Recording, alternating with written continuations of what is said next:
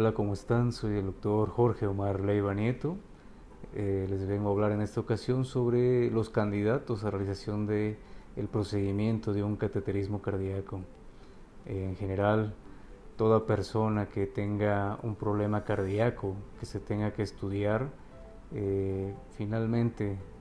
uno de los procedimientos que nos va a dar mucha información es el cateterismo cardíaco. Pacientes que padecen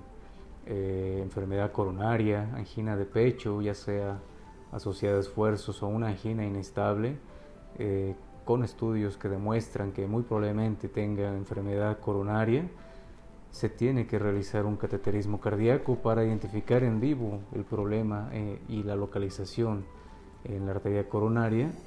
para hacer el diagnóstico y en segundo lugar para tratarlo, para hacer una a lo que llamamos angioplastía coronaria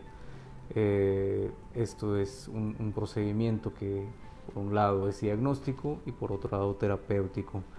Eh, también se puede realizar, o más bien se tiene que realizar, en, pacientes con malformaciones congénitas cardíacas, en pacientes con miocardiopatía dilatada,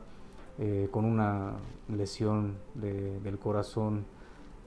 severa, secundario a probablemente infecciones, sobre todo virales se tiene que realizar este cateterismo para descartar la presencia de una enfermedad coronaria. También pacientes portadores de valvulopatías que tengan eh, un problema severo, como la estenosis aórtica, eh, parte del protocolo que se debe de llevar para eh, su tratamiento y una planeación de, de, reemplazo de la válvula